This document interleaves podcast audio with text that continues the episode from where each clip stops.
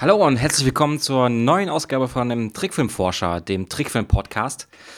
Ich bin Robert, ich bin Trickfilmer und ich äh, befrage wöchentlich, fast wöchentlich, wahrscheinlich wird es irgendwann ein bisschen länger dauern, Trickfilmer, Spielemacher, Fördergeld, Experten und alles, was dazugehört.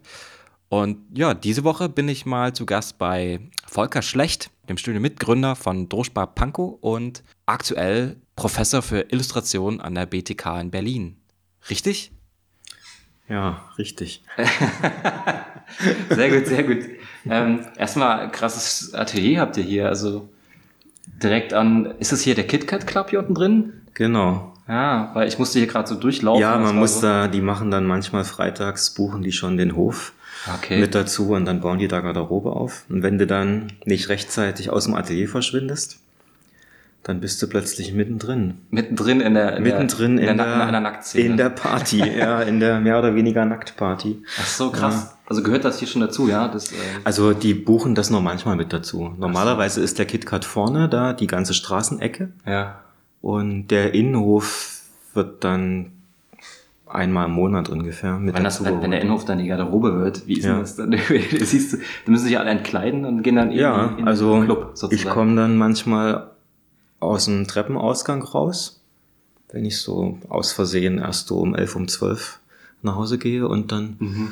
äh, hast du plötzlich so einen nackten Hintern vor deinem Gesicht und musst dich da erstmal so durchdrängeln, um zu deinem Fahrrad zu kommen. Ja, ich meine, an, andere zahlen teure Eintritte. Du hast das hier quasi jede Woche einmal. Ja, ich, hab, ich könnte so über den Backstage-Bereich da mich reinmogeln. Ja, voll gut. Voll hat, gut. hat aber noch niemand von uns gemacht. Ja. Du, ähm, Okay, nochmal noch zu dir persönlich, äh, wenn man dich nicht kennt, für die Zuhörer. Du hast, äh, habe ich auf deiner Webseite gelesen, ähm, die Webseite heißt droschbarpankow.de, ne? Erstmal komischer Name, Druschbar Pankow. Also ich wohne gerade in Pankow übrigens. Mhm. Druschbar heißt was wie Freundschaft, ne? Druschbar heißt Freundschaft auf Russisch, genau. Erzähl doch mal, wie kam es dazu? Ja, das ist so eine, habe ich letztens meinen Studenten auch erklärt. Da habe ich über Illustrationsgeschichte 90er Jahre, 2000er Jahre äh, geredet. Und da gibt es zum Beispiel die berühmte PGH Glühende Zukunft. Mhm. Das ist eine, eine ehemalige Gruppe um Henning Wagenbrett und Anke Feuchtenberger und dann noch zwei andere Leute. Ah, okay. Und, und das war damals so eine Zeit, wo man mit solchen komischen Namen rumgespielt hat. Ich meine, PGH Glühende Zukunft ist zwar selbsterklärend, aber die Ironie versteht man auch nur, wenn man Stimmt, ja. irgendwie so einen Bezug zu äh, ostdeutschen oder äh, DDR-Bezeichnungen ja. herstellen kann. Ja. Und Druschbar Freundschaft war in der DDR total präsent, so jeder wusste, was das heißt. Mhm.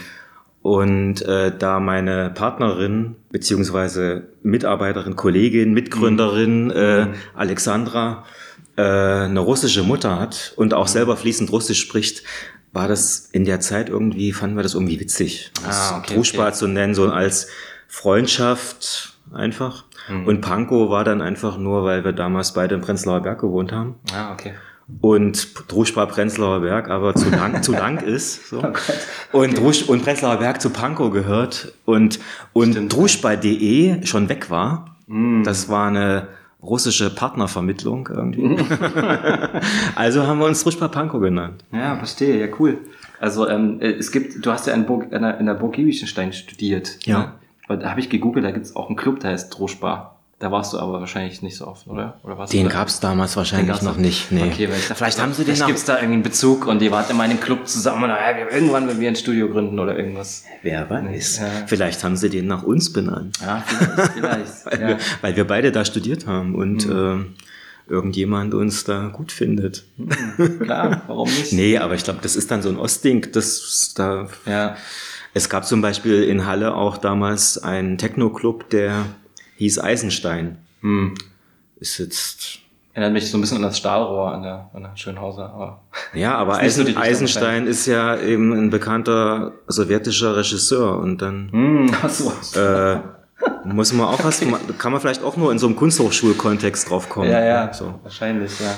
Ich hatte jetzt irgendwie voll die andere Ecke gedacht. Das, okay. Und, äh, aber ursprünglich kommst du aus Dresden, oder? Oder die Ecke? Wie man hört, vielleicht.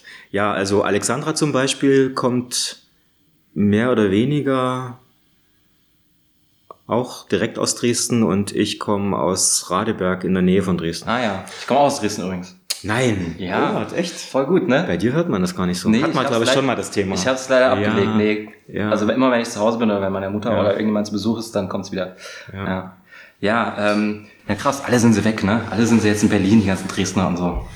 Und eigentlich müssten alle wieder zurück, würden alle wieder überschwemmen da, die ganze Ja, um die, Kunstszene. um die Prozent, den, die Prozentzahl, den Prozentsatz von, Ja, ja. naja, okay, gut, lassen wir das. Thema. Ja, also ähm, genau, ähm, die Burg ist ja auch ein, eine sehr renommierte Schule. Also das war damals so einer von drei, eine von drei, vier Hochschulen, die man ständig irgendwie gehört hat in dem Hochschulkontext, dass, äh, dass sie gut sein soll, dass man sich da unbedingt bewerben soll und dass, es, dass da relativ wenig Leute genommen werden und so. Wie, wie war deine studentische Laufbahn da? Also du hast ja einen sehr illustrativen Stil.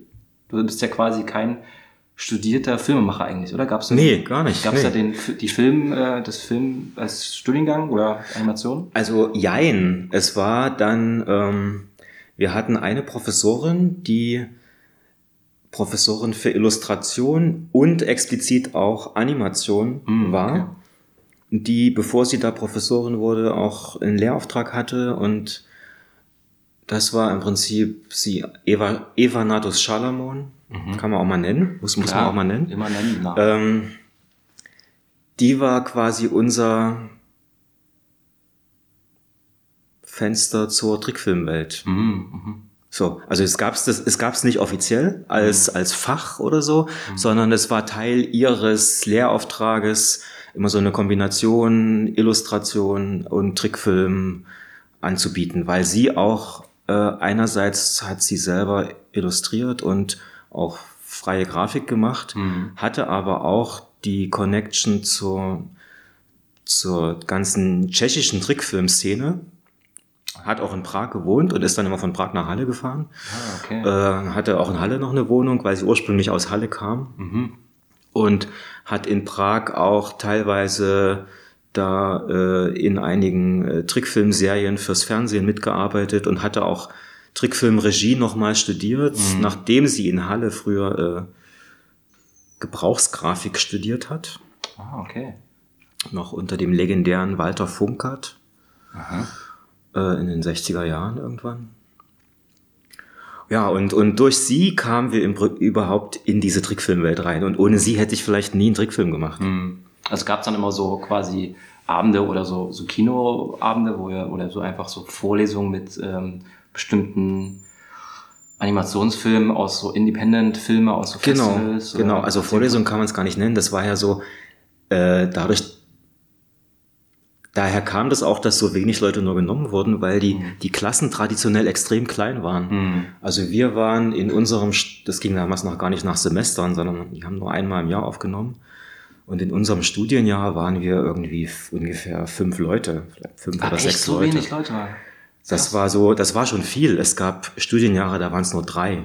Oh, Und es war aber normal. Das war halt so eine DDR-Kunsthochschulgröße damals noch. Ach, du hast, hast du noch in der DDR studiert? Naja, es war, als ich angefangen habe zu studieren, war es gerade noch DDR. Ah, okay. Ich habe an, angefangen im September 1990. Ach, krass. Ein Monat später war es dann plötzlich nicht mehr DDR. Ja, das ist heftig. Und ähm, Dass du da noch geblieben bist, ist ja heraus. nee. Äh, naja, das viele, ist- viele Studenten die Uni verlassen und sind irgendwo anders hingegangen oder war es so? Nö. Nö, gut. Nö. Ja. die, die, wieso? Der Westen kam ja dann zu uns. Äh, ob Ja, klar, stimmt, oder man muss nicht. ja nicht mal weg, ja. Man konnte ja dann plötzlich da auch Mhm. das Ja, billige ja logisch, klar. Aldi Graubrot kaufen. Ja. Obwohl das DDR-Graubrot war vielleicht auch nicht viel besser. Nee, Quatsch. Das ist eine andere Diskussion.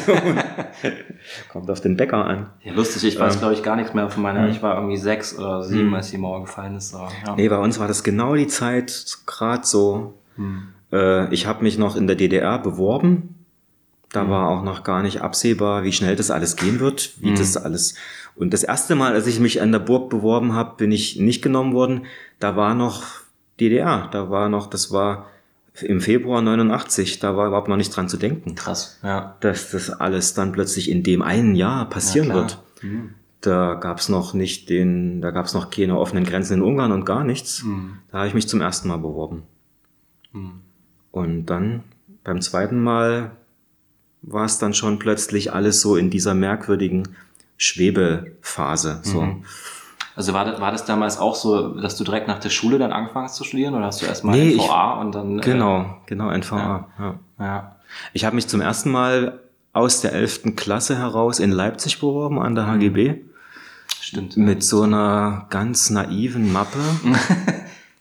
und war dann völlig schockiert, dass sie mich nicht genommen haben und dachte, okay, dann wird's wohl nix hm. mit dem Kunsthochschulstudium. Das habe ich auch mit Dresden gemacht, an der HFK hm. Dresden. Ja. Ich habe einfach nur den Bammes abgezeichnet, jede Seite hm. für Seite. Kennst du Gottfried Bammes? Na klar, ey, das, äh, das, das ist unser Voll schlimm, wenn man sich damit an der Hochschule für Bildende Künste bewirbt. Das hätte man damals, naja gut, egal. Ähm, man weiß es nicht. Also ich hatte eine Mappe, da war, die war schon vielleicht ganz okay, aber hätte, war vielleicht auch ganz normal, dass man in dem Alter nicht gleich angenommen wird Natürlich. zum ersten Mal. Ja. Und äh, ich habe da ein paar Sachen oben drauf gelegt und reingelegt. Da haben die sich wahrscheinlich erstmal totgelacht und haben gar nicht weiter geguckt. Ja. Aber ich glaube, unten drunter waren schon ein paar Zeichnungen, die okay waren. Ja. Aber ich habe dann halt gedacht, okay, dann wird's halt nix. Mhm. Und dann habe ich während, während der NVA-Zeit, wo du sowieso nichts Vernünftiges zu tun hast in mhm. deiner Freizeit, habe ich dann nochmal richtig viel gezeichnet und habe gedacht, jetzt jetzt bewirbst du dich nochmal. Und damals gab es ja in der DDR nur die Möglichkeit, entweder Leipzig mhm. oder Weißensee in Berlin mhm. oder eben freie Kunst noch in Dresden. Aber ich wollte nicht freie Kunst, ich wollte Gebrauchsgrafik studieren und dann gab es nur Leipzig, Halle und Berlin. Mhm. Und Halle erschien mir irgendwie als Ort am unattraktivsten und deshalb dachte ich, dort versuche ich's. Ja, ich dachte, okay, ja. vielleicht habe ich da eine Chance. Ja, klar, ja. Und dann war ich aber zum ersten Mal da, eben damals 89, und dachte, wow, das ist ja total schön hier. Ja, klar. So wie wie Märchen. Ja. Und dann wollte ich dort studieren. Dann war das. das ich war geklärt. selber noch nie da, der, ja. aber Burg, erstmal Burg, mhm. Giebichenstein, klingt wie so. Und das war damals richtig Burg. eine Burg. Ja? Also es ist jetzt immer noch eine Burg, aber mhm. das Grafikdesign ist jetzt ausgelagert, aber die, die ganzen oder fast alle von den freien Künsten sind noch direkt in der Burg. So, mm. es ist wirklich, Krass. es ist so wie Hogwarts. Naja, äh, irgendwie ja. so ein bisschen. Mit allen Nachteilen eben auch. Also wir haben dann dort auch studiert und haben immer gedacht, naja, irgendwie ist es zwar schön, aber wahrscheinlich auch irgendwie total hinterm Mond. Mm, ja, klar. Das ist es jetzt nicht mehr, aber.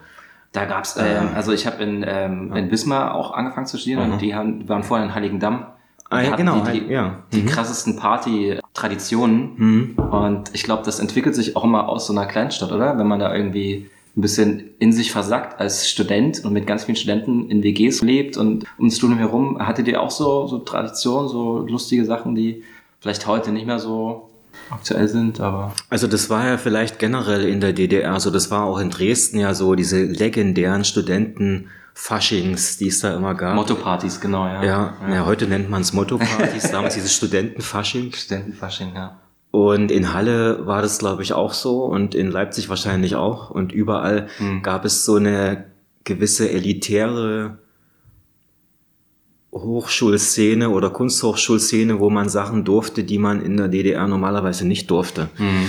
Also auch Anspielungen machen und komische Sachen sagen und mhm. äh, irgendwie verrückt sein. Mhm. Äh, und dann, als wir da studiert haben, gab es das ja in, in dieser Abgeschlossenheit nicht mehr. Mhm. Dann war das ja plötzlich alles schon viel offener und im Prinzip konnte jeder äh, mitmachen, der mitmachen wollte, ob er an der Hochschule war oder nicht. Und und dann gab es immer diese Leute, die von der guten alten Zeit auch geschwärmt haben, Ach wie so, cool okay. das war, ja, ja. wenn man in, in die Kneipe kam und die Professoren auf den Tisch getanzt hätten mhm. und so.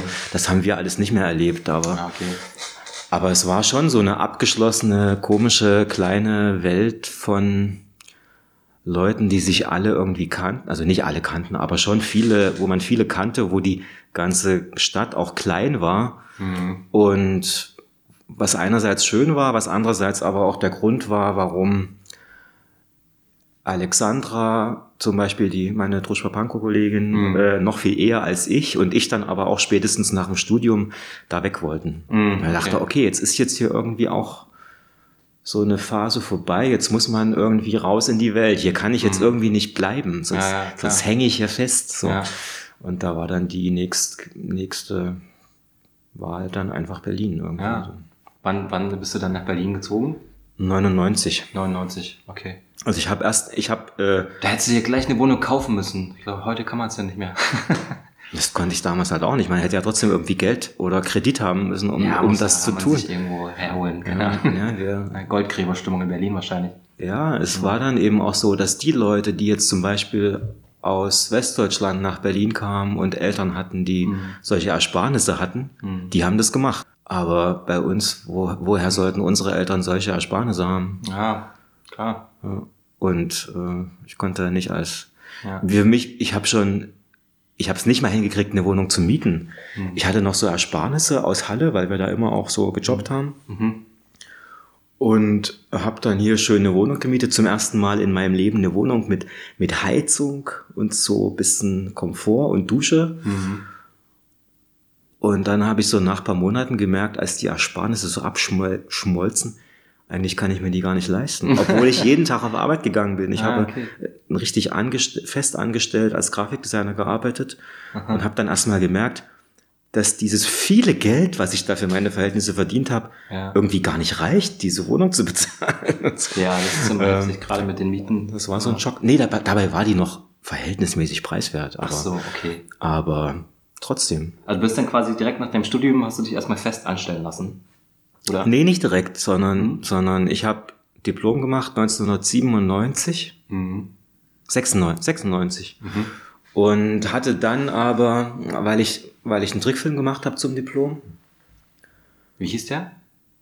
Das war mein erster Trickfilm quasi, der hieß Rue, Rue Rosé. Schon wieder so ein komischer Name. Rue Rosé. Rue Rosé. Ja, also Rue wie die Straße. Ah, okay. Ja, und Rosé wie der Roséwein. Ich weiß gar nicht, ob es das im Französischen überhaupt, ob das überhaupt funktioniert. Wahrscheinlich würden die Rue Rose sagen oder so. Also mein mhm. hier Eva Nattes Schallermann hat auch immer Rue Rose gesagt. Mhm. Ähm, ich dachte irgendwie, das ist lustig. Ja. Ich glaube, wenn man dich googelt, kommt da Pink Street. Kann das sein? Ja, da kommt dann Pink Street. Das war dann die englische Variante. mit der ich dann international habe ich dann immer gesagt, das heißt Pink Street. Genau. Ja. Okay, cool. Und, und ja, und der hatte einigermaßen so einen Erfolg.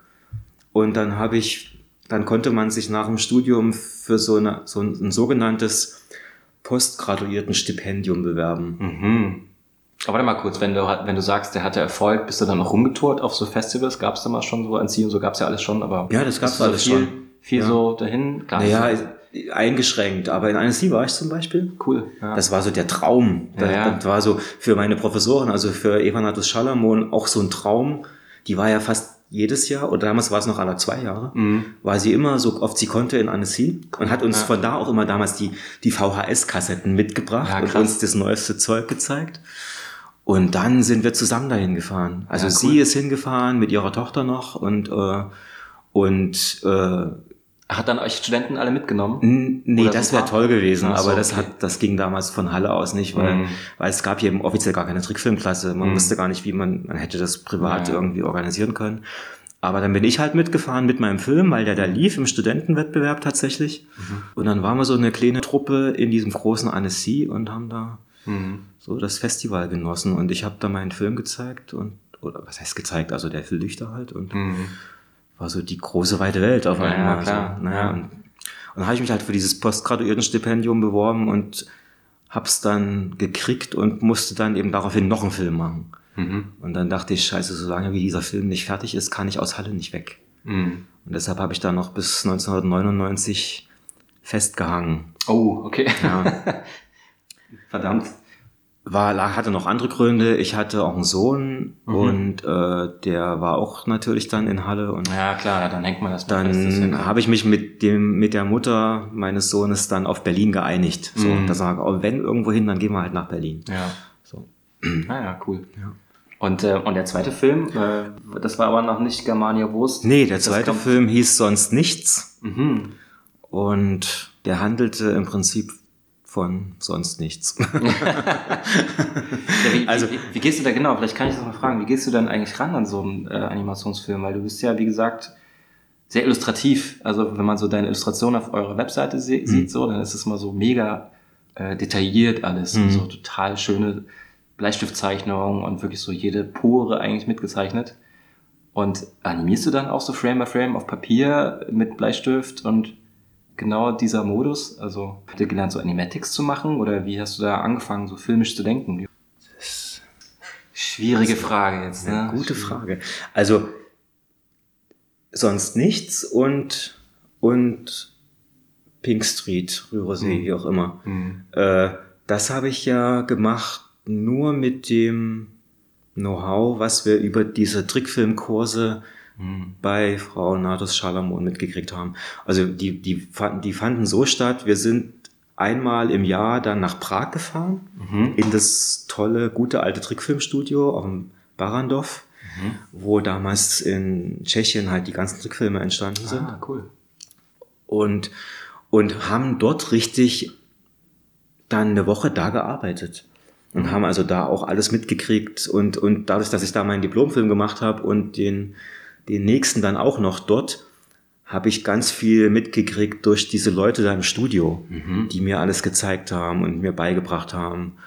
Und gleichzeitig aus deren Sicht war ich eben so ein komischer Vogel. Mhm. Der Student von der lieben Eva, die sie alle mochten und ja, die da okay. einen ausging und die alle kannte und die, die auch Tschechisch konnte und, äh, und die haben, also sie hat uns, sie, sie hat mich da quasi so da mit reingebracht und dadurch, dass sie da war und kon, durfte ich das da machen. Mhm.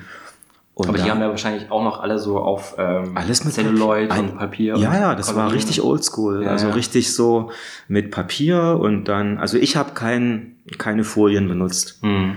Ich habe alles auf Papier gemacht und habe geguckt, wie ich damit irgendwie umgehen kann, wie ich das hinkriege, dass das auch nur mit Papier funktioniert. Mhm, ohne, ohne, also die sind total analog, die beiden mhm. Filme, die ersten. Mhm. Da wie hast du die abfotografiert dann? Richtig, das mit einer richtigen Trickfilmkamera, ja. mit dem der Kameramann des Studios mhm. hat das gemacht. Mhm. So richtig mit seiner Kamera analog 35 Millimeter. In dem tschechischen Knopf. Studio? Ja, richtig ah, okay. in Prag. Ja, cool. Also die sind komplett analog. Krass. Die gibt ich, deshalb habe ich die auch bis heute überhaupt nicht HD. Mhm. Die haben damals dann noch eine Betacam. Mhm. Die haben dann einerseits habe ich die 35 Millimeter Filme mit nach Hause bekommen mhm.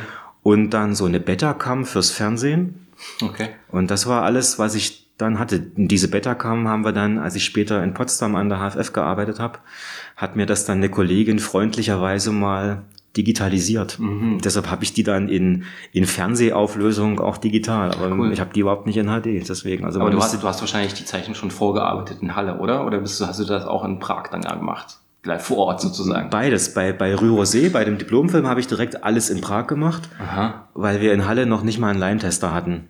Also wir hatten in Halle eigentlich gar nichts. Also hast du quasi in Prag eigentlich studiert? Ich habe, ich habe, nee, ich habe für diesen Diplomfilm habe ich mehr oder weniger dann die Hälfte meiner Zeit wirklich in Prag gewohnt. Mhm. In, Im Atelier von Eva Natus Schalamon. Boah, das ist ja nett. Ja, also sie hatte ihre Wohnung direkt am Altstädter Ring, also im mhm. Zentrum von Prag. Mhm. Und dann hatte sie aber außerhalb dann noch im äh, Plattenbauviertel irgendwo, mhm. hatte sie unterm Dach noch ein Atelier. Cool. Mhm. Und dann sagt, ach Volker, da kannst du wohnen, da brauche ich nicht. Mhm. Da gab es auch eine Toilette und alles so wie hier. Mhm. Und äh, konntest du, gab es ein Sofa. Eine Toilette immerhin. Und dann habe ich da gewohnt. Und um mich rum waren diese ganzen Zeichnungen und die Bücher von ihr und ihrem Mann teilweise noch, Krass. der so der Godfather der tschechischen Illustration eigentlich ist. Mhm. Wer äh, ist der? äh, Jirschi Schalamon. Ah, also ja, das ist so, doch, ja, so kennst du bestimmt, klar. Zum Hund und so? Ja, Maxi-Hund, ah. ja, genau. Cool. Das ist sowas, was in der DDR so Werner Klemke war, so der, der berühmteste Illustrator, den alle kennen. Ja. Bofinger auch. Oder Bofinger, ja. ja. Genau. Mhm. Und da, da, da stand da alles rum und ich konnte das dann alles so angucken. Das war mhm. herrlich. Ja, und da habe ich dann wirklich direkt im Studio gesessen und dadurch, dass das dann auch alles so nach und nach so ein bisschen den Bach runterging mhm. mit Entlassungen und so, gab es auch genügend freie, mhm. mhm. freie Arbeitsplätze quasi. Und bei dem zweiten Film, bei sonst nichts, hatten wir dann immerhin in Halle schon einen Line-Tester mit ganz viel Kampf und Krampf, der, dass da Eva Natus Schalomon da durchgesetzt hat, dass sie so einen Line-Tester kriegt, wo keiner da mhm. wusste, was soll das, was will sie damit und so. Ne? Und dann und dann bin ich dann wirklich nur noch wegen der Aufnahmen nach Prag gefahren. Mhm, okay. Dass, das, dass er das dann wirklich unter der Kamera alles ja. aufnimmt. Aber das war dann schon 98, 99 so die Zeit. Ne? Genau. Ja, der ist dann 99 fertig gewesen. Mhm, mhm. Ja, cool. Ja. Ich war ja auch in Dresden in so einem Studio und habe da auch so meine ersten Laientester-Erfahrung gesammelt. Das war schon echt, ist schon äh, Aufwand. Auch im Nachhinein hast du dann, wie hast du das bearbeitet? Hast du also live, also quasi belichtet während der Aufnahme das Papier oder es war dann quasi gebrannt in dem Film, ne? Nach der Aufnahme oder hast du das irgendwie nachbearbeiten können? Nee, gar nicht. Es war einfach abfotografiert und dann war es so, wie es war. Ah ja, klar. Gab's, ich habe nichts, da gibt's überhaupt noch nicht mal irgendeine Nachbearbeitung. Mhm. Wenn man es weiß, sieht man es auch. Mhm. Also besonders bei Rue Rosé sieht man auch, das ist dreckig, das ist, mhm. heutzutage würde man das wieder cool finden, mhm. aber damals war es so, da, da war das gerade aktuell, dass man das jetzt alles nicht mehr so macht, mhm. dass man jetzt mhm. schon die Möglichkeit hat, das digital nachzubearbeiten genau, ja. und ich das meine, alles 98, war, richtig. War ja schon, gab's ja schon Photoshop und so. Ja, und wir waren, wie gesagt, wir waren da halt so ein bisschen hinterm Mond. Ja, ach so. Und, ähm, Aus der Not heraus. Also wir hatten schon auch einen Rechner mittlerweile, ich hatte auch meinen eigenen Mac schon zu Hause, aber mhm. es war überhaupt nicht dran zu denken, damit einen Film mhm. zu machen. Das war alles ja. ja. Aber in Potsdam haben die auch so angefangen. Also ich habe ja dann sechs Jahre in Potsdam gearbeitet an der HFF und die ganzen Animationsstudenten haben auch in den ersten Semestern ganz ordentlich Warte mal auf kurz. Papier gearbeitet. Wie bist du denn da rangekommen? Du hast doch gerade mal zwei Filme gemacht in der Zeit. Ja. Na, ich habe ja da keine Professur gehabt. Ach so, okay, du warst quasi so eine Mischung aus Dozent und Professor ich war, ich war ein sogenannter künstlerisch-wissenschaftlicher Mitarbeiter. Ah, okay, also okay. die, die, der, der sogenannte akademische Mittelbau. Mm. Und das ist noch eine lustige Story, wie ich daran gekommen bin. Ja, das, äh, das ist eine Story für sich. Akademische Mittelbau. Ja. Na, das sind die, die die eigentliche Arbeit machen ja. quasi. Und das ist total wichtig, dass du die hast, mm. dass, dass äh, Leute auch unterhalb dieser professoralen Ebene da sind, die, die einfach auch das können und auch lernen können und, und auch arbeiten können und dann einfach manchmal ein paar Sachen dir abnehmen können als mhm. Professor, dass du nicht als Professor für alles alleine verantwortlich bist. Also wie so, wie so eine Art Professorenassistenz sozusagen. Ja, könnte man so sagen. Mhm. Also du bist quasi so eine Art, bist ein Professor zugeteilt, bist halt nicht der Chef, ja. sondern bist halt jemand, äh, der von der ganzen Ausbildung her und vom Know-how her nur ein bisschen jünger ist, mhm. aber im Prinzip das Gleiche mhm. studiert hat wie dein Professor. Ja. So wie in der Wissenschaft mhm. auch, wo es halt Gruppenleiter und Professoren gibt und ansonsten Leute, die vielleicht noch nicht habilitiert sind, aber auch bei, einen bei, Doktor haben oder so. Bei wem warst du denn damals der wissenschaftliche Mitarbeiter oder der? Bei Christina Schindler. Mhm. Und vorher noch bei Uli Weinberg. Der, also Uli Weinberg hat mich eingestellt quasi. Mhm. Der ist da jetzt aber nicht mehr. Mhm. Der war damals der Studiengangsleiter. Mhm. 2002. 2002, genau. Und, ähm, und dann hat Christina Schindler die Studiengangsleitung übernommen. Die ist so. da jetzt immer noch Studiengangsleiterin. Aber, aber Professor und Studiengangsleitung ist was anderes, oder? Nein, du kannst auch Professor sein und nicht Studiengangsleiter sein. Äh, es gibt mehrere Professoren mhm. und einer von denen ist dann der Studiengangsleiter. Ah, verstehe, okay. Ja. Ah, okay.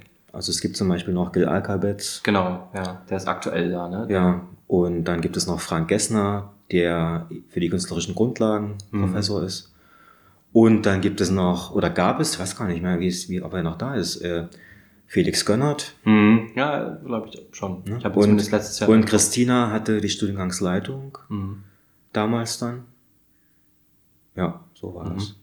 Und ähm, Genau, du wolltest die lustige Geschichte erzählen, wie du da rangekommen bist an den Job. Ja. genau. Schon wieder vergessen. Da, vielleicht darfst du das gar nicht. Nein, das ist der Interviewer, der muss dann immer so der ist da reinpieken. Wieder da. Jetzt erzähl dir mal die lustige Geschichte.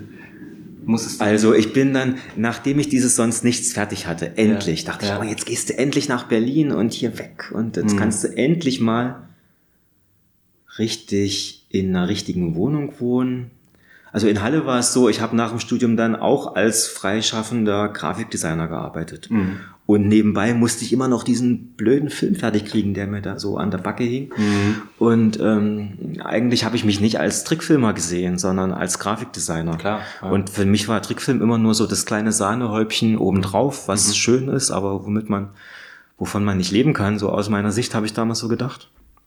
Ja, hast du schon richtig gedacht. Ja, ne? genau. Aber ich hatte auch keine Ahnung, wie man zum Beispiel Filmförderung kriegt oder so. Mm.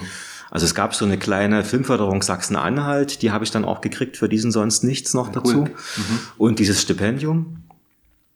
Aber ich hatte keine Ahnung von FFA oder irgendwelchen Punktesystemen mhm. oder so. Das war mir völlig Ja, wer weiß du was im Studium? Ja, ne, das sagt dir ja keiner. Sagt. Gut, an der HFF sagt's dir jemand. Ja, okay. In Potsdam. Hm. Aber Eva Natus kannte sich da eben auch nicht so gut aus. Und weil das damals eben auch alles neu war, dieses, dieser Wechsel von DDR Stimmt, auf ja, Westdeutschland. Und, war ja ganz anders. und das war für sie auch ganz furchtbar, weil da gab es dann auch so Probleme mit Rentenpunkten und sie hatte die Professor eben ah. damals ja auch erst neu und danach ging sie schon bald in Rente und dann ja. war das auch alles ganz furchtbar. Also die haben so auch ein bisschen verarscht, diese Leute mhm. damals. Oder ihnen hat keiner so richtig erzählt, wie das geht. Klar, ja. Und dazu kommt noch, dass du als Künstler vielleicht auch nicht unbedingt dafür prädestiniert bist, dich damit zu befassen. Mhm. Ja, jedenfalls habe ich dann eben in Berlin angeheuert, richtig als Grafikdesigner mhm. und hatte ein paar Sachen auch schon gemacht in Halle und habe deshalb auch in einem sehr, sehr guten Designbüro angefangen mhm. in Berlin, die es immer noch gibt. Wie heißen die? Moniteurs, Ah. wie der Monitor, aber mit EU hinten. So Ah, okay. Französisch für Beobachter, glaube Ah, ich. aha, aha. Und die waren damals so mit die coolsten. Also immer, wenn man irgendwie sich für Grafikdesign interessiert hat, gab es so in, in Deutschland so zwei, drei oder fünf coole Firmen oder in Berlin. Mhm. Ne? Und hab, ich habe das auch total gerne gemacht. Es war super. Es war, war cool. Ich wollte das auch gerne. Ich wollte mir auch beweisen, dass ich das kann. Also war das dann so klassisches Grafik? Richtiges, klassisches, nein, nicht klassisch, sondern es war halt so das coolste klassische Ach so, okay, Grafikdesign. ja. Es war halt alles digital und Mhm. coole Typo immer hin und her schieben am Rechner und so.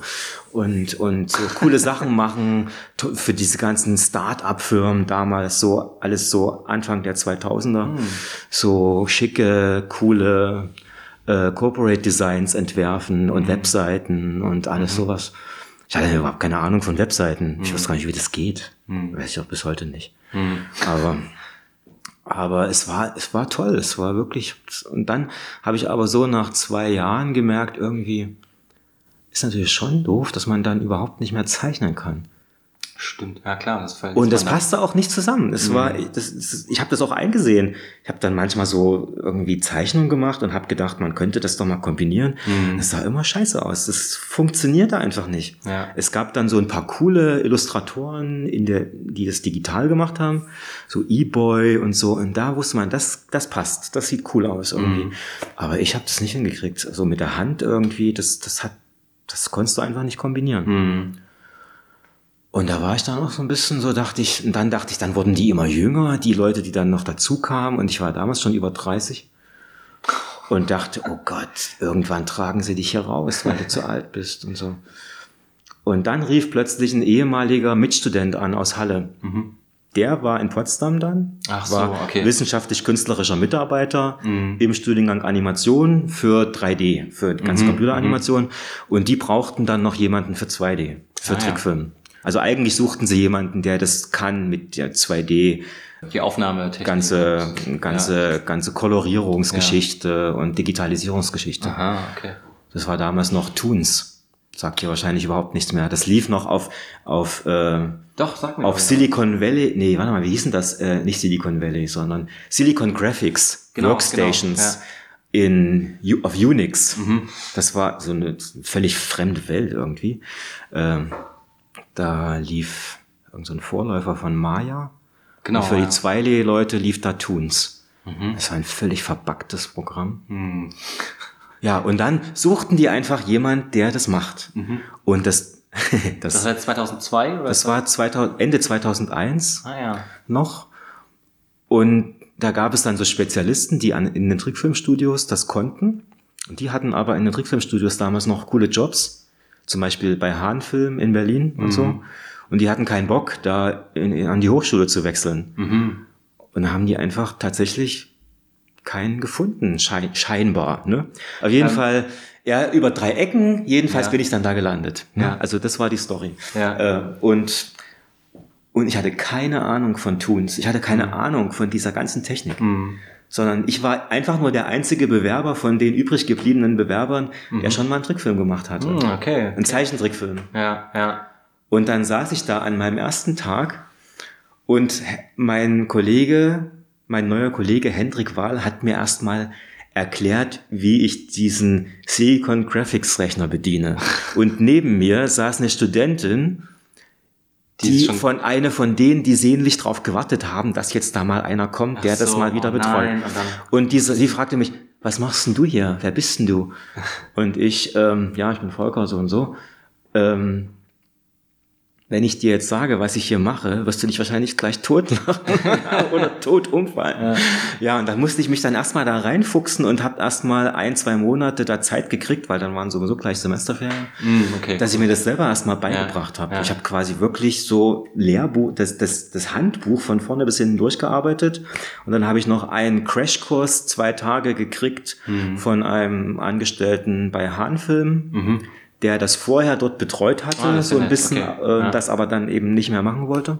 Und dann hast du da fünf, und dann ich da fünf, sechs Jahre lang sechs Jahre, die ja. Studis da betreut. Genau. Und konnte während der Zeit äh, glücklicherweise dann diesen Germania Wurst machen. Ach so, den hast du da währenddessen gemacht? Das war dann dank Christina Schindler, die hat ja. mich dann da auch noch zweimal verlängert Ach, cool. oder einmal verlängert, dass ich das dann auch wirklich hingekriegt habe in der Zeit.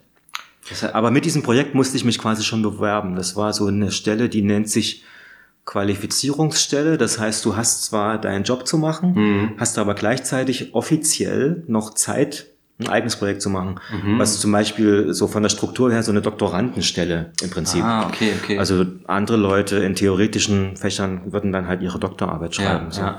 Dieser Germania Rust ist im Prinzip meine Doktorarbeit ja, sozusagen ja, vom Aufwand her. Mhm. Das ist sehr interessant. Und, und das hat dann aber auch, das hat dann die sechs Jahre gedauert, auch den Film zu Naja, eh, eh, ach.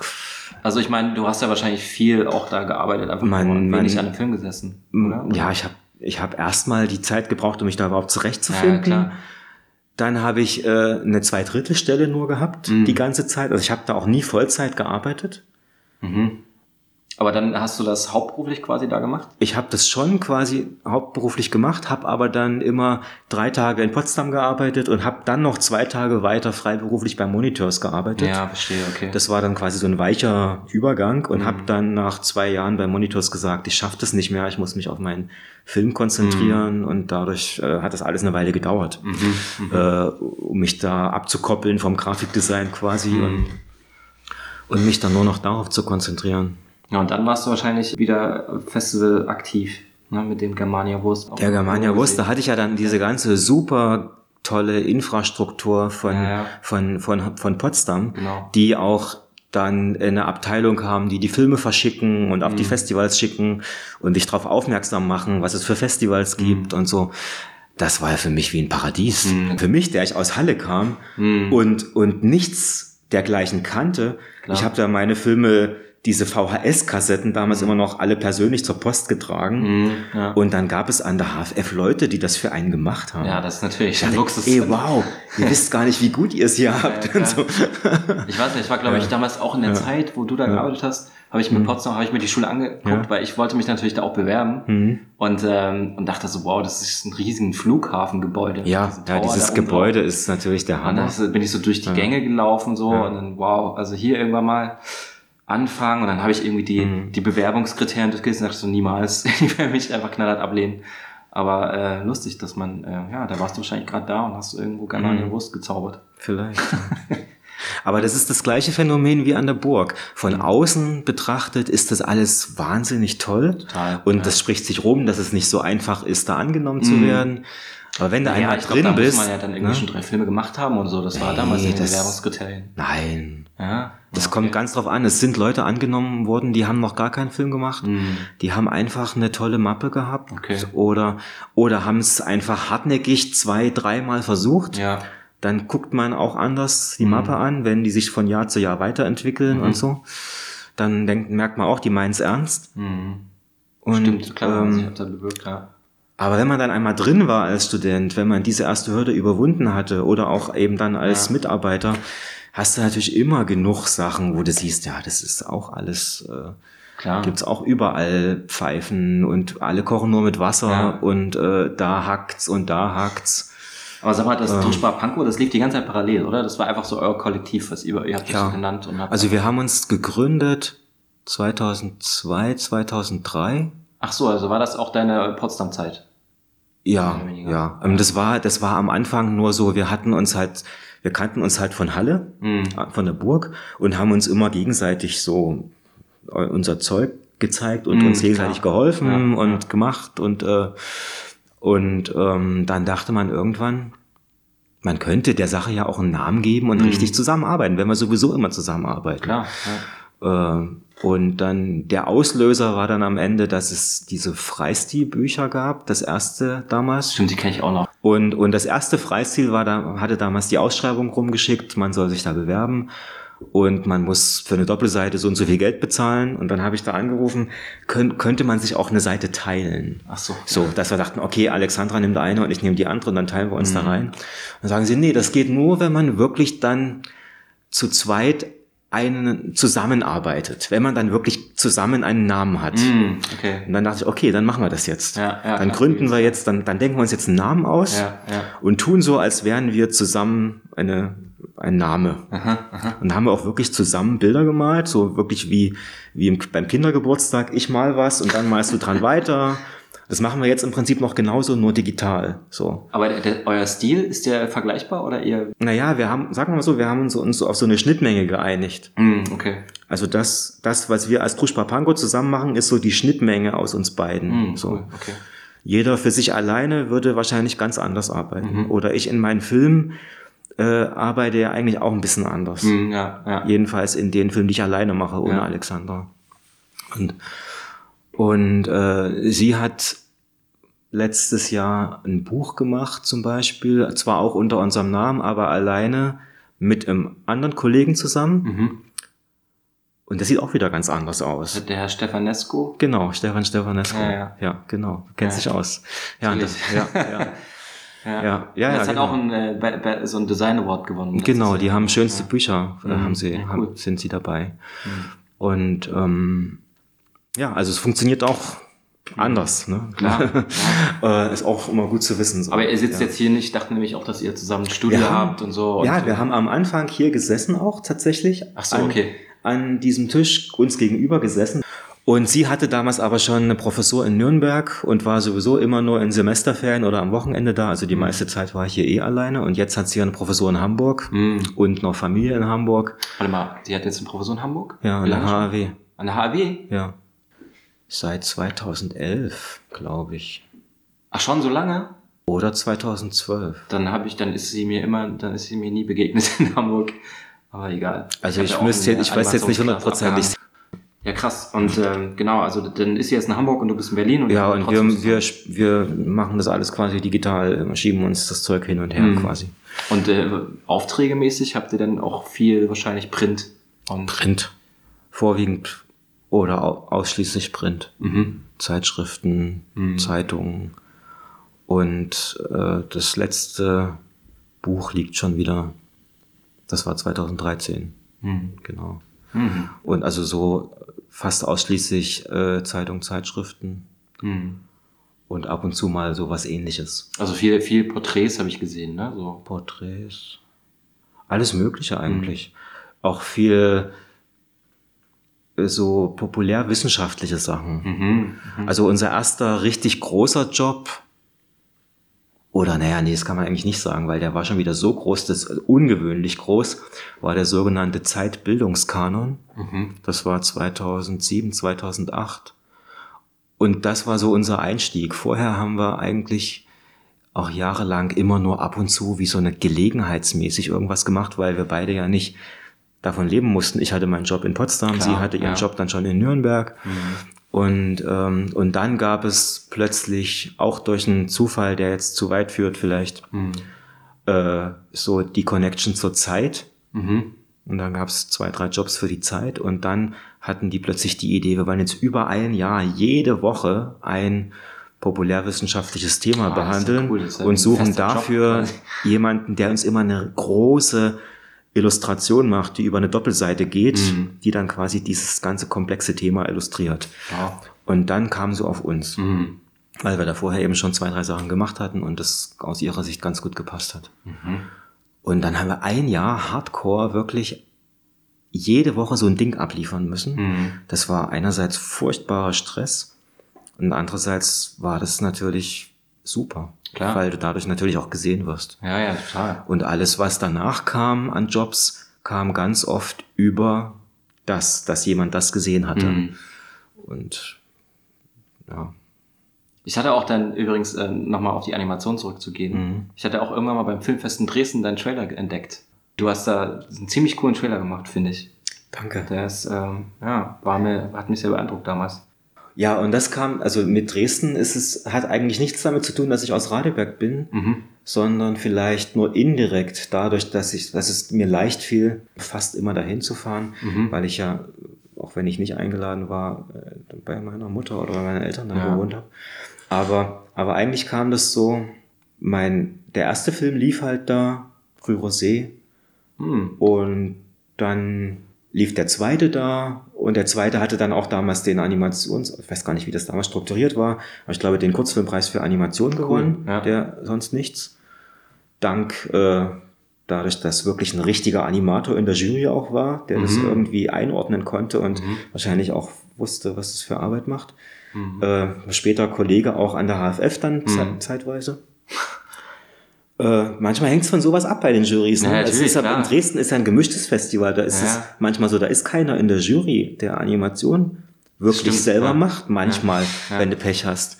Und dann kommt es so irgendwie so geschmäcklerisch eher auf andere Sachen an. Obwohl, ich fand das Filmfest schon, also jetzt klar, ich meine, ich kenne das jetzt nur von den letzten drei, vier Jahren.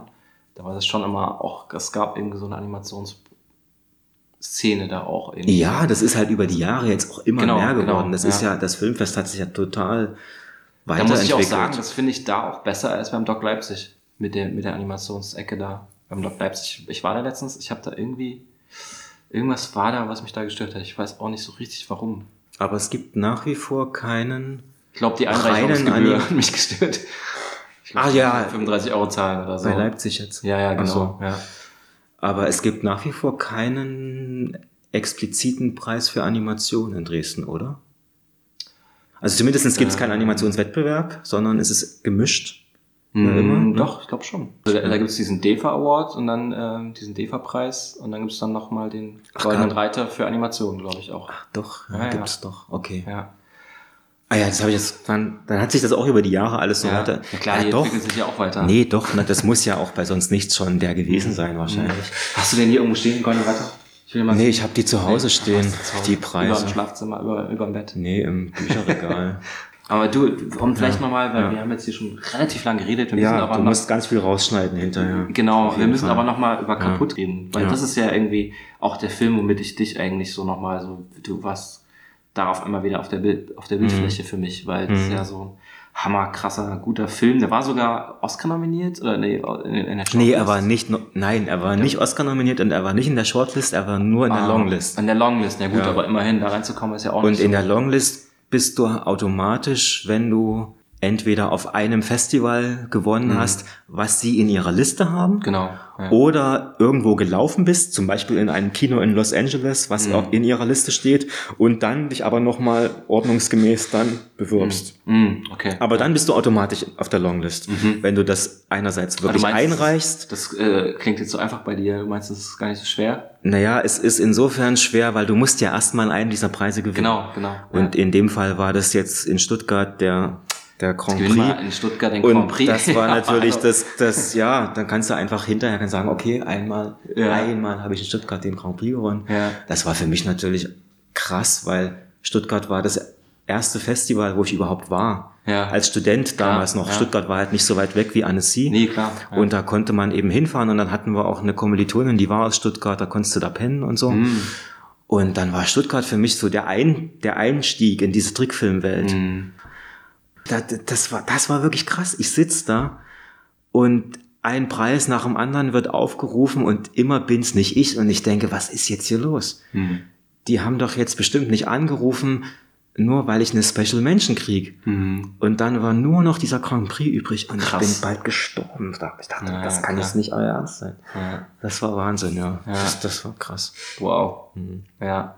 Aber ich meine, ähm, der, der Film, der ist ja auch irgendwie ziemlich ernsthaft und emotional erzählt. Also ihr habt ja da über diesen Frauenknast in, Mhm. wie heißt es? Hoheneck. Hoheneck. Mhm. Ähm, auch mit so äh, Originalfrauen, die Mhm. in dem Gefängnis waren. Also es ist ein Mhm. sehr ernsthaftes Thema. Wer ist denn auf Ja. die Idee gekommen oder wie bist du da an die Geschichte involviert? Also das ist wieder so eine Story, die eigentlich nur eine bekloppte Story ist. Mhm. Aber die ist es natürlich wert zu erzählen, weil am, am Ende sind diese Stories ja doch lehrreich, Mhm. wie man an sowas rankommt. Weil das ist ja immer die große Frage, gerade wenn Leute sich für dieses, für diese Welt interessieren und nicht wissen, wie das funktioniert, Mhm.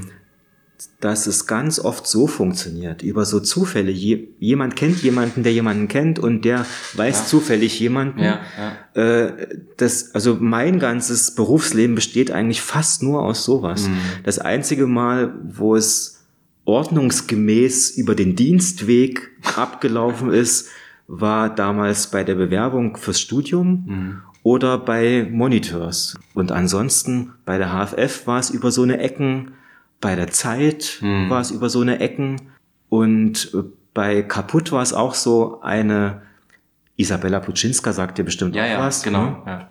Isabella Plutschinska hatte damals an der HFF, als ich dort gearbeitet habe, äh, eine Art Gaststudium gemacht. Die hatte eigentlich in Polen schon fertig studiert und hat an der HFF ihren äh, 1, 2, 3 gemacht, mit dem sie auch mega abgegangen ist äh, in der Welt.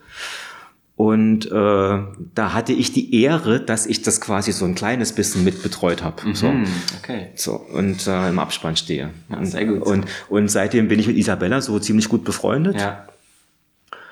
Und dann hatten die Leute, die den kaputt produziert haben und die die Idee hatten, die hatten vorher einen Film gemacht mit Isabella. Ah, okay. Und so haben wir uns kennengelernt. Wir standen bei, hier bei Interfilm Mhm. in Berlin. Äh, bin ich ins Kino gegangen, weil ein Film von Isabella gelaufen ist. Und das war der mit den Jungs da. Bei dem Filmfestival. beim ja. Filmfestival bei Interfilm. Da lief dieser Film und dann hat, haben, hat sie uns quasi gegenseitig vorgestellt Ah, okay. und dann haben die gesagt, ah, du machst also auch Animation. Hm. Wir haben gerade noch ein neues Projekt und wir suchen noch jemanden, der dann die Animation macht. Hm. Und ich so, nee, nee, ich habe keine Zeit. also, um Gottes Willen, Animation. Ja. Und dann haben sie mich aber irgendwie breitgeschlagen mit dem Thema. Ja. Ich habe ihnen die Links zu den anderen Filmen geschickt und dann, dann fühlst du dich irgendwie geschmeichelt. Und Ja. dann haben sie mir gesagt, was sie davor haben mit. DDR-Vergangenheit und so. Und da haben sie mich an der Achillesferse getroffen, so an meiner weichen Stelle. So mit, ich hatte das auch so mit mir rumgeschleppt, diese ganze DDR-Geschichte irgendwie. Mhm. Und dann dachte ich, ich muss das machen. ja, du warst, glaube ich, die perfekte Besetzung. für Und dann Film, sind wir da, weiß ich nicht, aber zumindestens habe ich einen, so emotionalen Zugang dazu Mhm. gehabt Ja, und gleichzeitig so einen Zugang, so ich wollte irgendwie, das ist blöd zu sagen, das klingt so pathetisch, aber Mhm. ich war halt in der DDR überhaupt kein Opfer in Mhm. jeglicher Hinsicht. Ich war ja auch total jung noch. Naja. Aber ich bin ganz brav zur NVA gegangen. Ich Ja. habe ganz brav stromlinienförmig alles mitgemacht. Mhm. Obwohl ich manche Sachen aus völliger Naivität heraus auch kritisiert habe, Mhm. aber immer so nach in dieser Naivität, mir kann ja nichts passieren, ich bin ja eigentlich dafür. So, ich bin ja eigentlich, ich glaube das ja alles, dass der Kommunismus die Mhm. dichte Zukunft der Menschheit ist Mhm. und der Kapitalismus böse ist und so. Ich kritisiere ja nur die Dinge, die ganz offensichtlich sind. Mhm. Ne? So. Aber, aber heute weiß man ja, selbst da hätte vielleicht schon jemand mal mitschreiben können. Äh, keine Ahnung, ich habe bis heute auch meine Stasi-Akte mir nicht angucken wollen, weil ich dachte, das ist ja bestimmt nur banal, falls es überhaupt eine gibt. Mhm. Jedenfalls habe ich gedacht, ich muss jetzt diesen Leuten, ich habe jetzt die Gelegenheit, diesen Leuten, die da den Schritt weitergegangen sind und den Kauf genommen haben, dafür in den Knast zu gehen, Ja. muss ich irgendwie, kann ich, habe ich jetzt die Gelegenheit, denen meinen Respekt zu zollen irgendwie Mhm, und da klar. irgendwas da so Abbitte zu leisten. Mhm. Und das war die Motivation. Deshalb habe ich mich da auch so mega reingehangen, unabhängig davon, was da jetzt rauskommen wird oder Mhm. unabhängig davon, was sie da mir da bezahlen dafür, sondern das war, in dem Moment war das mein, mein, mein Projekt, so. Ja, ja. Also das ähm, äh, finanzielle war dann im Endeffekt Das war weil total egal in dem neues, Moment. Das war, mir, das war mir völlig wurscht. Ja, ja, cool. Ja. Und hast du das dann auch alles natürlich wieder analog gemacht? Alles analog. Ja, Naja, analog und also ich habe es dann alles eingescannt. ja, ja. Also das, das war eine analoge Zeichnung auf Papier Mhm. Und dann hier in Scanner gepackt und dann in After Effects damit rumgespielt quasi. Okay, ah, ja. nicht schlecht. Aber du hast auch so eine Technik angewendet, die fand ich ziemlich interessant, weil du hast über jede Zeichnung drüber gezeichnet. Also das oder? war im Prinzip ge Kentridge quasi ja, von, genau. von Kentridge inspiriert, einfach auf der gleichen Zeichnung immer weiter zu zeichnen. Habe ich vorher auch noch nie gemacht. Oder ich habe es teilweise manchmal ein bisschen schon in dem Trailer zum Beispiel gemacht. Aus der Not. Und nimmst du dann einfach ganz normales Animationspapier? Ganz so? banales äh, Kopierpapier Ja, mit Animationslocher gelocht. Nee, mit Bleistift. Mit Bleistift. Ja. Weil es sah krass aus wie Kohle, einfach auch gerade bei Kapuze. Das war Das harter, dicker Bleistift nee, wahrscheinlich. war einfach nur so 3B irgendwie. Ah, okay.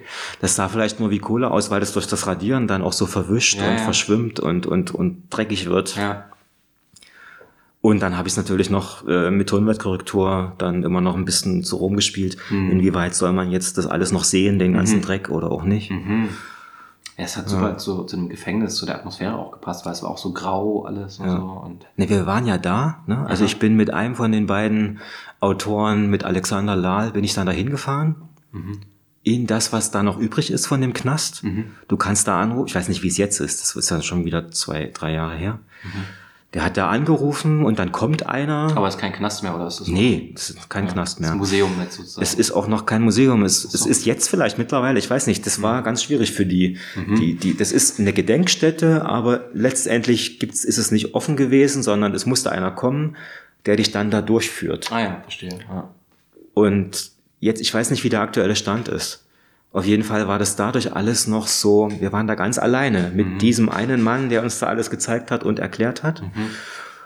Und dann bist du alleine in so einem Knast und das ist alles so widerlich, wenn du das, wenn du dann das erklärt kriegst, wie die da zu 30 Frauen in diesem Raum da gehaust haben, mit drei Klos und alles.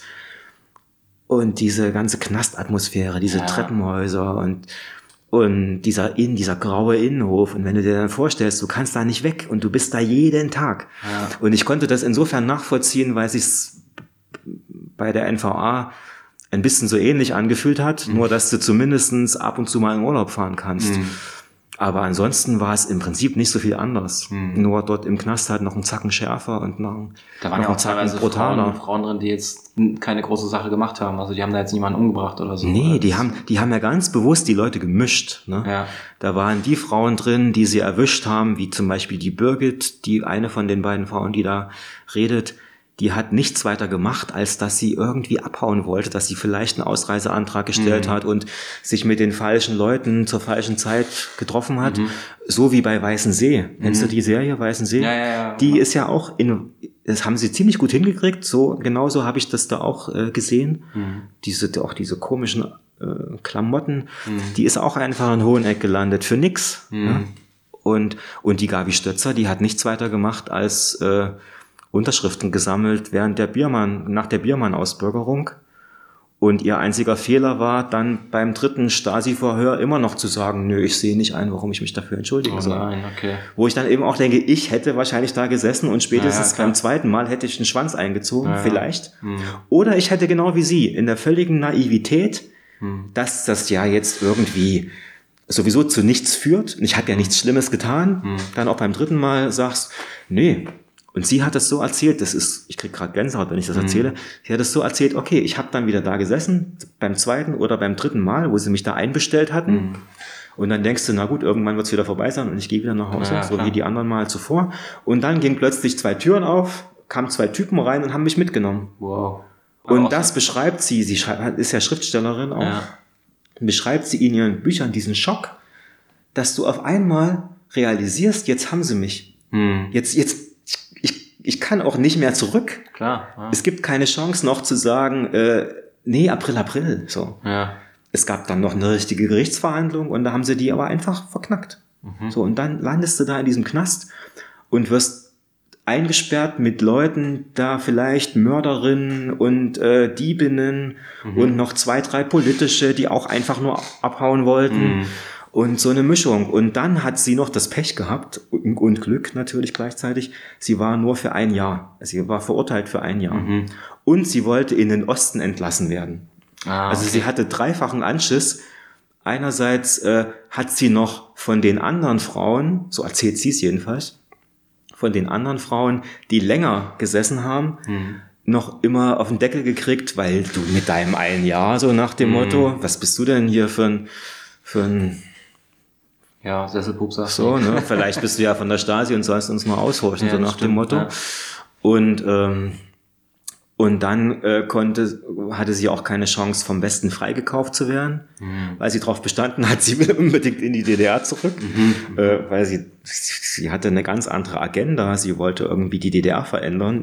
Und das dritte war, du, du bist da und äh, wirst da eingesperrt mit Leuten, mit denen du normalerweise ja nie was zu tun hättest. Mhm. So, t- ganz bewusst. Ne? Die, das so, so ein bewusster, ähm, Ja, und jetzt hast du das, jetzt hast du das Thema, was halt so tiefgründig ist und Mhm. so emotional einfach auch irgendwie unter die Haut geht und was denkt man, also wie geht man da an die Animation ran? Also Genau. das ist voll schwierig, finde ich. Also ist genau muss man die ja schon sehr, sehr abstrahieren, oder? ja, das ist genau die Frage. Ja. Gen genau das, was du sagst. Ja. Also wir sind da hingefahren und wir sind dann zurückgefahren, also nachdem wir in dem Knast waren. Danach sind wir nach Erfurt gefahren und haben dieses Interview mit der Gabriele Stötzer gemacht, von der ich gerade erzählt habe. Mhm. Und dann sitzen wir hinterher im Dunkeln auf der Autobahn in diesem Auto und ich habe, wir haben uns beide gesagt, sag mal, wie soll man denn jetzt daraus einen Film machen? Ja, na klar. Und ich sage, ja, nee, also wahrscheinlich, das geht nicht. Mhm. Das ist unmöglich. Wie sollst du dem gerecht werden? Du hast, du kannst es nur verkacken. Mhm. Klar.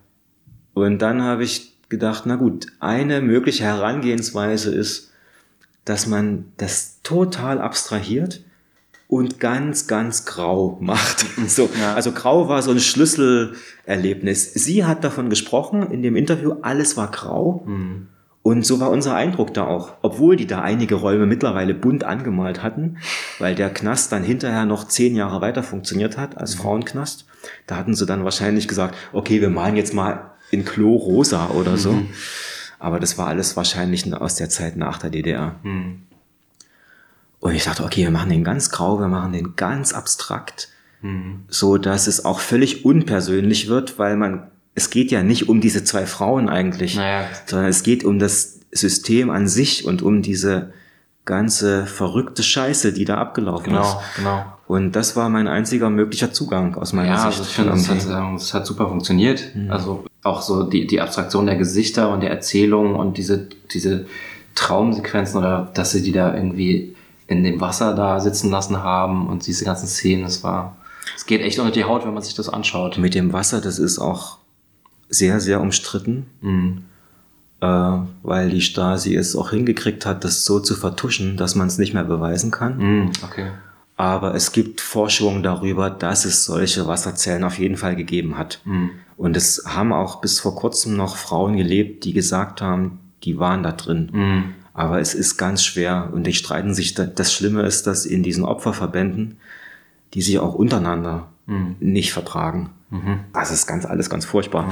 Äh, Das ist nicht einfach irgendwie. Aber wahrscheinlich ist man da auch so traumatisiert, Ja, dann, dass man da kann, da können wir uns kein Urteil drüber erlauben. Ja. Boah, ja, jedenfalls, als ich den Film gesehen habe, hatte ich auch, äh, hatte, da schluckt man auf jeden Fall sehr zum Schluss. Also gerade auch wegen der Erzählung und den Bildern, die das Zusammenspiel von beiden Ist- äh, funktioniert super. Es funktioniert super, wobei man auch sagen muss, äh, wir haben da auch eine gewisse, ein gewisses No-Go überschritten. Ne? Also es gibt auch Leute, die sagen, man darf das nicht. Es gibt so eine Regel, man darf das nicht mit Kindern und so. Und dann, das, das war am Ende noch, die Birgit erzählt halt davon, dass sie abgeholt wird und, ihr, in Gegenwart ihrer Tochter. Genau, genau. Und dann sagt sie ja noch, ich hol dich abends ab. ja, Und dann konnte sie sie ja nicht mehr abholen. genau. Und das ans Ende des Films zu packen, da kann man auch, geteilter Meinung, sein, kann man auch sagen, das ist ein No-Go. Mhm. Da haben wir auch lange drüber diskutiert, ob wir das machen oder nicht, Mhm. weil es natürlich diese emotionale Überwältigung des Publikums dann Stimmt. da ja, klar, stattfindet. aber ne? ich meine, In dem auch so Moment kannst du natürlich gar nicht mehr anders, als Ja, irgendwie loszuheulen. Ja, Aber, aber der Fakt ist ja, das ist ja stellvertretend steht das ja für das, was wirklich, was die ja zu in so und so vielen Fällen wirklich gemacht haben. Ja, klar. das, das war ja, das ist ja kein Einzelfall. Die haben das ja so gemacht. Nee, ich finde die haben die Kinder ins Heim gesteckt oder Ja. zu irgendwelchen Verwandten ich gegeben. finde, das kann man schon machen. Ja. Das ist irgendwie schon sehr plausibel, das so darzustellen. und dann haben wir gesagt, okay, dann machen wir's. Ja, ja. Ja, und dann ähm, ha- hast du den eigentlich komplett alleine dann animiert und äh, Ja. ja? Ja. Wie lange hast du da dran gesessen? Ich habe angefangen im März 2000. März 2015 habe ich angefangen und fertig sein musste er eigentlich im Herbst schon. Da gab es Fördermittel von diesem Opferverband. Und eigentlich sollte schon im Sommer fertig werden. Und gesagt, das schaffe ich niemals. Und dann haben sie es noch ein bisschen ziehen können. Und dann haben wir gesagt, okay, jetzt ist der Punkt, jetzt versuchen wir es auf der Berlinale einzureichen. Und dann musste es halt dann wenigstens fertig sein Ja. zur Berlinale Einreichfrist. Also habe ich im Prinzip nur ein Dreivierteljahr ähm, oder acht Monate, neun Monate lang, ungefähr neun Monate. Es war, ich ging mit dem Film Ja, schwanger, genau. sozusagen. Aber dann, dann auch so äh, nebenbei, neben Jobs oder eher so? Nebenbei, also das Ja. war ausgerechnet das erste Semester, wo ich Vollzeit an der BTK diese Professur Ja. hatte. Ah, okay. Und da haben mich dann meine Kollegen auch Gott sei Dank noch sehr, haben mir so einen Rücken freigehalten, Mhm. Dass ich noch nebenbei da immer bis nachts hier und am Wochenende an dem Film gesessen habe. Krass. Meine Frau hat mich da auch fast die ganze Zeit Mhm. nicht, nicht gesehen. Mhm. Deshalb kriegt sie da am Ende noch so Special Thanks in dem Abspann. Ja, ja, klar, die Partner brauchen dann oft auch. Also das war wirklich, das war, meine Frau hat auch gesagt, so, ein- so einen Film kannst du nur alle paar Jahre machen, Mhm, sonst genau, das, das ja. geht nicht. Ja. Das können, können, können wir nicht, das kann jetzt nicht die Regel werden. Ja, ja, klar. ja, man hat halt kein Privatleben mehr, ne? Nee, Man das war wirklich so. Ich habe hier nur gesessen bis immer bis nachts und sonst Mhm. hätte ich das nicht geschafft. Mhm. Hat sich auch ausgezahlt. Das weißt du ja in dem Das Moment nicht. dem Und nicht, klar, das, das ist ja auch nicht das, was einen motiviert, sondern mich Ja. hat motiviert in erster Linie, das Ding muss irgendwie gut werden und das Ding muss der Sache irgendwie gerecht werden. Mhm. Und das, das Größte, was passiert ist, war, das Ding war fertig und ich habe gesagt, wir müssen jetzt zumindest den beiden Frauen noch mal schicken. Mhm. Ja, Wir haben die ganz bewusst rausgehalten. Wir wollten Ja. nicht, dass die uns irgendwie reinreden, Ja. sondern die, die haben sich damit einverstanden erklärt. Aha. Und dann haben wir es denen aber doch mal geschickt, als es dann fertig war, bevor es der, auf der Berlinale lief. Und zur Berlinale waren sie dann auch beide. Ach, cool. Ja. Und die haben gesagt, als E-Mail dann, das ist okay, das habt ihr gut gemacht. Mhm. Und das war es eigentlich. Dann. Für die war das Thema eher so, okay, halte ich das aus? Stimmt, oder stimmt, oder habt ihr ja, Quatsch ja. draus gemacht Ja, oder ja, so? klar. Ja, das ist natürlich ein Thema, was Aber die Birgit, die, die, die Birgit hat tatsächlich geschrieben, und das fand ich das Krasseste, hat geschrieben, ich konnte jetzt daraufhin, als, als ich den Film gesehen habe, konnte ich zum ersten Mal mit meiner Tochter, mit dieser Tochter Mhm. darüber reden.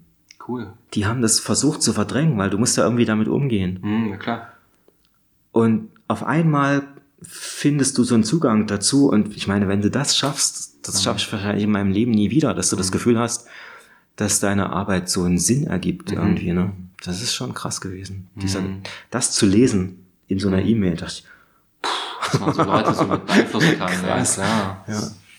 Während alles andere, diese Festivalpreise, da Das ist halt eher sekundär. Ne? Da, das ist dann, das ist schon total schön auf jeden Fall. Das ist toll, aber, aber da weißt du ja dann auch, wenn, wenn du selber dann auch mal in Jurys gesessen hast und so, wo von wie viel Zufällen das abhängt. Da sitzt äh, in der Jury mit fünf Leuten und redest über Filme und dann sagt der eine, ach nee, doch nicht, da, da komm, der, der ist, den finde ich jetzt nicht so gut. Okay, dann nicht. So, ne? Dann nehmen wir Ja, halt den anderen. So. Natürlich sehr, sehr subjektiv. Ja. Aber ähm, wa- was, also ich finde schon, das ist halt äh, ein 1A Grand Prix-Film. Weil es gibt ja manchmal so Festivals, die, wo man wirklich, ein Film kann den Hauptpreis gewinnen und der, der muss halt äh, künstlerisch wertvoll sein und auch irgendwie was zu sagen haben. Und das ist halt ähm, kaputt einfach. Hm. Total. Also. Ja, und das, das ist nur wieder passiert, nur durch diese Zusammenarbeit. Ne? Mhm. dass wir dieses krasse Thema hatten. Mhm. Ich selber hätte so einen Film nie gemacht. Mhm. Ich mache eher, für mich selber mache ich eben eher immer Filme, die keine Grand Prix-Filme Schon sind. lustig halt von Germania Wurst dann. Ich- aber es hat ja auch politischen Background. Ja, aber eben anders. Der ist halt Ja. irgendwie natürlich viel verspielter Ja. und eher nerdiger und, Mhm. und dann habe ich ja noch einen Film gemacht, Dieses Musikvideo, ne? Ist auch der muss das Musikvideo, okay, das habe ich mit Alexandra zusammen gemacht. Genau, das war ja. richtig ein Job eigentlich. Mhm. Aber dann habe ich noch einen Film gemacht über, äh, über die Zusammenhänge von Frühchristentum und Spätantike. und, Oha. äh, Kyrie, Kyrie eleison oder Kyrie. Den habe ich gar nicht gesehen. Und, und das ist so ein Film, wie, wie ich ihn gerne mache. Das ist Aha. so ein Film, wo ich sage, jetzt habe ich Filmförderung, ja, jetzt mache ich das, was ich eigentlich will. ja, Und das ist natürlich niemals ein Grand Prix-Film, Ja. weil da, da gehe ich quasi so nach dem Motto, es ist mir scheißegal, ob das jemand versteht. mhm. Äh, ich halte das jetzt so und so für richtig. Und, Mhm. und das ist so mein nerdigster Film eigentlich. ja, Und dann gab's aber auch Momente, wo das dann wieder schön ist. Katrin Küchler ruft mich an aus Dresden und sagt, Volker, wir nehmen deinen Film. Mhm.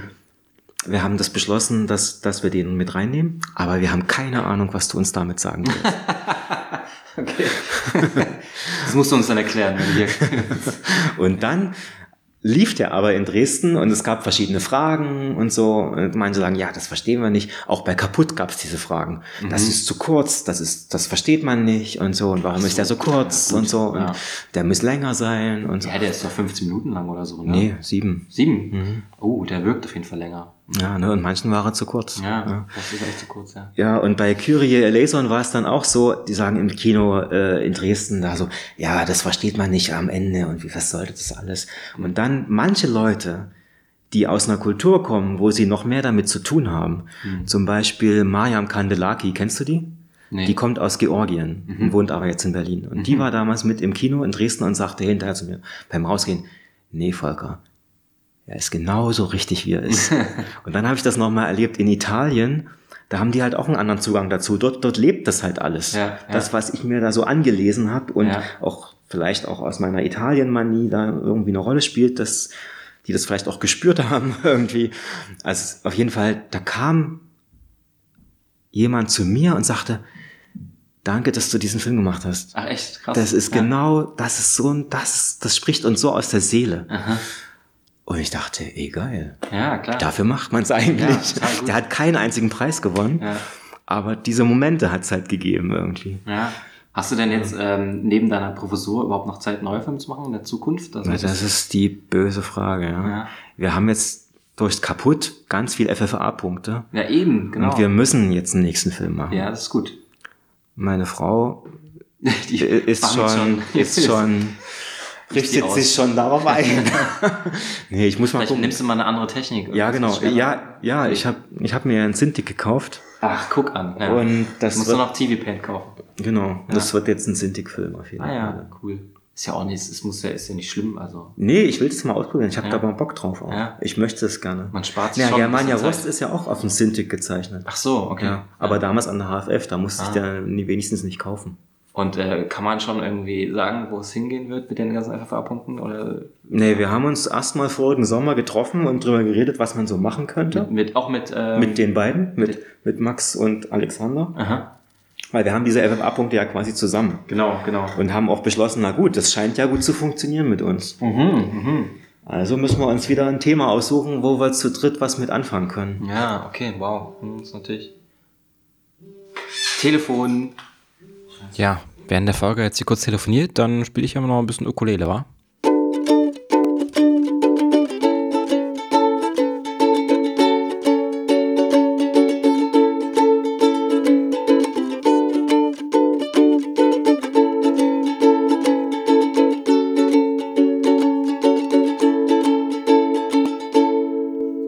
So, wer erraten kann, was das für eine Melodie ist, der kriegt dann irgendwann mal ein Eis, ne? Ja, so, geht weiter. So, äh, du, du hattest mit Max, Alexandra und äh, Nee, mit, FFA-Punkte. nee, mit Max Mönch und Alexander Lahl. Alexander, ich glaube die ganze Zeit Alexandra. Nee, nicht die Alexandra, mit der ich zusammen Truschpa Panko Ach mache. so, Sondern okay. Alexander Lahl und Ja. Max Mönch, das sind die beiden, die ich über Isabella Plutschinska kennengelernt Ach so, habe. verstehe, okay. Ja. Das sind die Autoren mhm. von Kaputt, Mhm. die eigentlich nur jemanden gesucht haben, der es ihnen animiert. Ja, Die ja. wollten eigentlich nur so einen Trickfilmsklaven Mhm. anheuern. Naja, aber ich meine, jetzt hast du ja, jetzt habt ihr ja zusammen quasi die gut besten Voraussetzungen mal ein neues Ja. Projekt, also wo du vielleicht nicht nur Sklave bist. Nee, bin ich ja, dann- nee, nee, ich hab, naja, ich bin ja, ähm, ich hatte halt damals viel mehr Festivalerfahrung als die beiden. Ja. Für die war das nur eins von interessanten Projekten von vielen anderen. Ja, ja. Und sie dachten, okay, wir brauchen jetzt noch jemanden, der, so wie du ansonsten einen Kameramann anheuerst Mhm. oder so.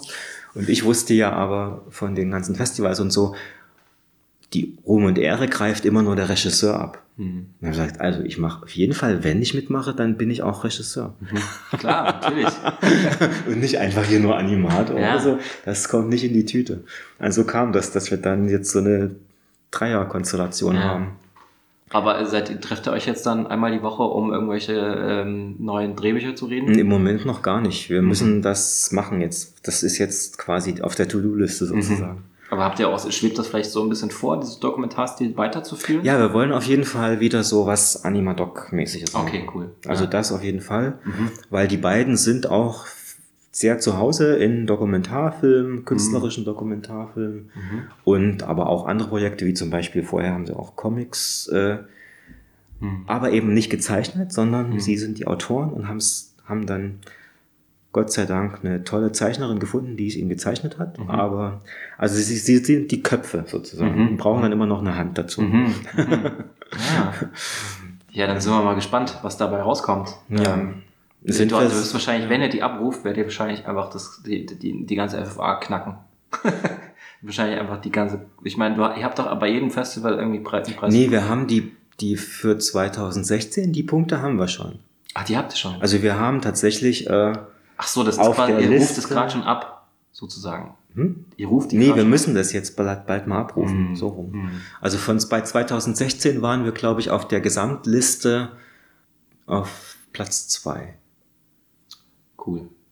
Und damals nach Germania Wurst, da war ich auch lustigerweise auch äh, zusammen mit meinem ehemaligen Studenten und jetzigen Freund und Kollegen Gregor Dashuber. Zusammen haben wir uns den ersten Platz geteilt Ah. Ach, cool. damals. Das ja. war lustig. Ja. Also wir haben den Film beide zu gleicher Zeit an der HFF gemacht. Ja. Ich saß an einem Rechner, an einem Cintiq und er an einem anderen, so Mhm. ungefähr. Und dann waren wir am Ende so auf der Liste, so beide, Ja. beide auf lustigerweise zufällig die gleiche Punktzahl. Ja. Ja. ja. das, ist ja, das ist ja echt abgefahren. Ja, bei denen war ich auch im Atelier. War ein Jahr. Ja. Talking Animals. Ja. War eine coole Zeit. Gregor kann sehr gut kochen. Das ist gut zu Ja. wissen. ne? Ja, dann ähm, willst du noch irgendwas sagen deiner Hörerschaft? Äh, irgendwie bra- brauchst du Unterstützung? Brauchst du irgendwie. Möchtest du eine wissenschaftliche Mitarbeiterin für deine, für deine BTK? Die hast du ja schon, ne? Es ist ja deine Hörerschaft, nicht meine. naja, aber dein Name steht ganz oben. Ähm, nein, Quatsch, das ist jetzt, das ist Quatsch. Ja. Nee, das Einzige, was halt wirklich immer nervt, ist, dass du so viel organisatorische Sachen an der Backe hast. Hm. Man bräuchte jemanden, der so eine richtige, so ein richtiger geiler Assistent eher im Sinne von So so, Office Management, Sekretärin mäßig ist. Hm. Aber ich könnte das ja nie bezahlen. Aber ich hatte voriges Jahr tatsächlich ein paar Monate lang eine Praktikantin, Mhm. die das gemacht hat. Eine, auch eine Studentin von mir, die noch einen Praktikumsplatz gesucht hat. Und das war super. Da konntest du wirklich ein paar Monate lang, dann war sie so eingegruft und konnte das alles und hat dann diese ganze Festivalkommunikation gemacht. Boah, die nervt. Das war ist so super, schön. Das nervt. Es war so schön, dass sie das dann gemacht hat. Ja, das ja, war genau. herrlich. Ja. Das nimmt dir so viel ab. Hm. Also das ist das, was mich am meisten nervt, so diese, diese E-Mails. Ansonsten ist alles schön. Ja. Also wir sind privilegierte Menschen. Ne? Also ich weiß noch, als ich damals gesessen habe und, und mit FFA-Geld Ja. an diesem Kyrie gearbeitet habe, da habe ich jeden Tag gedacht, ey, was bin ich für ein privilegierter Glückspilz. Genau, ja. Ja. Dass man da Geld für seine Kunst bekommt. Dass man einfach das machen kann, was man am liebsten macht und dafür auch noch Geld kriegt. Super Schlusssatz. Ja. So, dann würde ich sagen, vielen Dank für das coole Interview. Und ähm, ja, wir sehen uns hoffentlich bald mal wieder. Ja, vielen Dank dir. Ja, Ja, müssen wir unbedingt. genau. Auf dem Druschbar Bierchen. Ja, In genau. Pankow vielleicht. Da gibt's jetzt auch eine sowjetische Kneipe. Eine kleine. Nein. Können wir uns mal verabreden. Du wohnst richtig in Pankow, ja? Ja, ja, ja. Bei wem? Wo, wo, äh, nicht bei wem. Bei wem? Äh, wo, wo in der zu Ecke? Hause. Florastraße, Ecke Mühlen. Flora, in der Flora. Flora- Florastraße, Das ist ja ein tolles Viertel. Da gibt's ja auch zum Beispiel ein Atelier von, das heißt, glaube ich, sogar Flora. Atelier Flora. Atelier Flora, ja, ja, Ja. die kenne ich. Also die kenne ich nicht, aber ich laufe da mal vorbei und sehe Ja. immer da Lichtbrenner. Denke ich, wow, ich will auch mal wieder ein Atelier haben. Ja. Die Ja, ist ja so ähnlich wie hier, ne? So da teilen Ja, sich Leute total, ein Atelier. cool. Und da ist zum Beispiel die Frau oder weiß gar nicht, Lebenspartnerin, Freundin, Mutter der Kinder Hm. von meinem aktuellen St- Studiengangsleiter Hans Balzer. Hm. Genau. Die hat da ihr Atelier. Ja, dann sage ich mal, da gehe ich mal vorbei, klopf mal und sag genau das. Äh, Sie sind doch die Mutter der Kinder von. Judith. Judith Treves. Ach, die kennt man noch. Die macht die Wimmelbilder. Genau, die macht Ja. diese schönen Kinderbücher mit dieser Wimmel. Ey, sag mal lieber jetzt Tschüss, sonst verquatschen wir uns noch. Ja. Tschüss. Ach so, da hast du es aufgenommen. ich hab's auch klar. Ich dachte, du hättest nach dem Schluss als Ja. Schluss gemacht. Tschüss, macht's gut. Tschüss.